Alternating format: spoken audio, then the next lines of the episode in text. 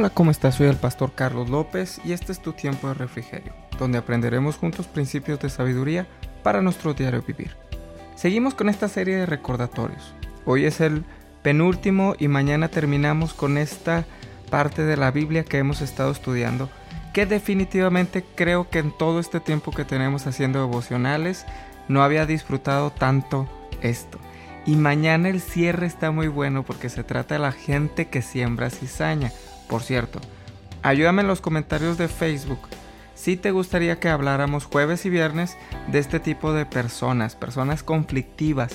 Lo podemos estudiar a través de la Biblia, pero coméntame por favor si te gustaría escuchar y aprender un poquito de esto a través de la Biblia.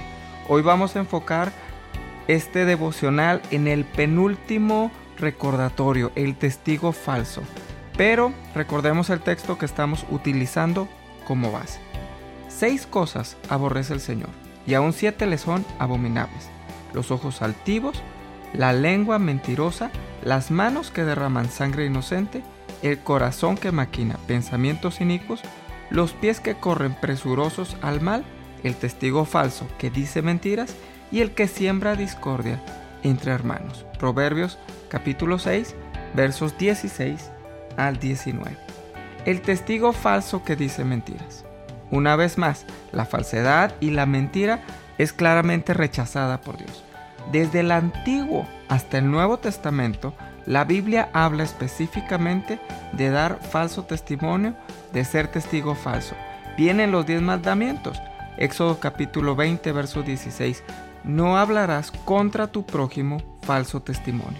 Acuérdate que cinco mandamientos son hacia nuestra relación con Dios y cinco mandamientos son hacia nuestra relación con los hombres.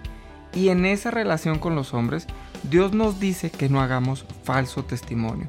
No digas cosas que no son. Esto es muy similar a lo de mañana, pero eso es otro tema. Tus relaciones se afectan cuando eres mentiroso en lo que dices. Mateo capítulo 15, verso 19 porque del corazón provienen malos pensamientos, homicidios, adulterios, fornicaciones, robos, falsos testimonios, calumnias. Otra vez, ¿en dónde está la raíz de estos recordatorios? En el corazón. Si el corazón está mal, entonces todo está mal en nosotros. Mira, mira que las mentiras, este falso testimonio lo pone a la misma altura que un homicidio lo pone a la misma altura que el adulterio, que la fornicación, que ser un ladrón. Esto está en el mismo nivel. Podrías decir es que yo nunca he cometido homicidio o adulterio en mi vida. Muy bien, pero las mentiras, el falso testimonio, decir algo que no es, sea bueno o malo de alguien, es lo mismo, es una mentira. Proverbios capítulo 12, verso 19. El que habla verdad declara lo que es justo, pero el testigo falso, falsedad. Lo que es justo. ¿Quién es justo? Dios. Él es justo. ¿Quién es falso? Satanás. Dice la Biblia que es padre de mentira. Ya sabes cuál es la raíz de este asunto. ¿Qué gobierna tu corazón? Eso es lo que se va a expresar en tu vida diaria. ¿Lo gobierna la justicia? Entonces hablarás verdades. Pero si lo gobierna el padre de mentira, calumnias y falsedades van a salir de tu boca. Está muy intenso este asunto, porque a Dios no le gustan las mentiras. Hacia Dios no puede haber mentiras.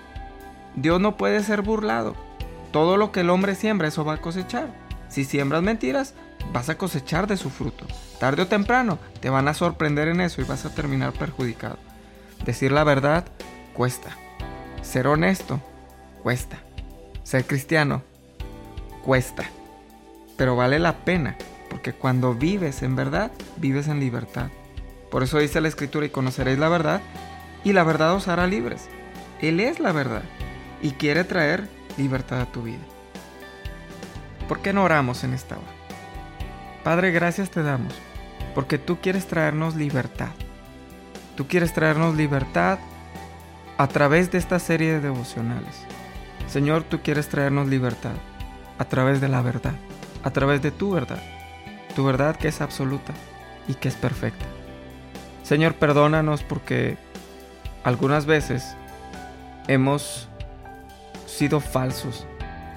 Hemos sido falsos testigos. Señor, perdónanos porque algunas veces no hemos dicho las cosas de la manera correcta. Padre, hoy queremos poner nuestro corazón en tus manos. Hoy queremos poner nuestra vida en tus manos. queremos ponernos a cuentas con esto. Perdónanos, Espíritu Santo. Señor, que la verdad siempre salga por nuestra boca. Que nuestra fuente del corazón solamente dé agua de vida. Solamente dé agua verdadera. Padre, gracias, porque hoy nos retas a más, porque hoy nos llevas a más. Espíritu Santo, te pedimos que tú nos bendigas grandemente, que tú hagas cosas poderosas en cada uno de nosotros. Señor, ayúdanos a sostener la verdad, aunque nos cueste. Permítenos ser hombres y mujeres de fortaleza, de fortaleza para hablar siempre con la verdad y ser honestos. En el nombre de Jesús, Señor, yo te pido que tú bendigas este día grandemente. Que tú lo bendigas. En el nombre de Jesús. Muchas gracias Espíritu Santo, porque tú eres bueno. Amén. Ayúdame a compartir este audio para que más personas puedan ser bendecidas a través de esta palabra. Recuerda comentar en la página de Facebook, Tabernáculo de Fe, en la parte donde viene el enlace del devocional. Y si no has dado like, te invito a que lo hagas.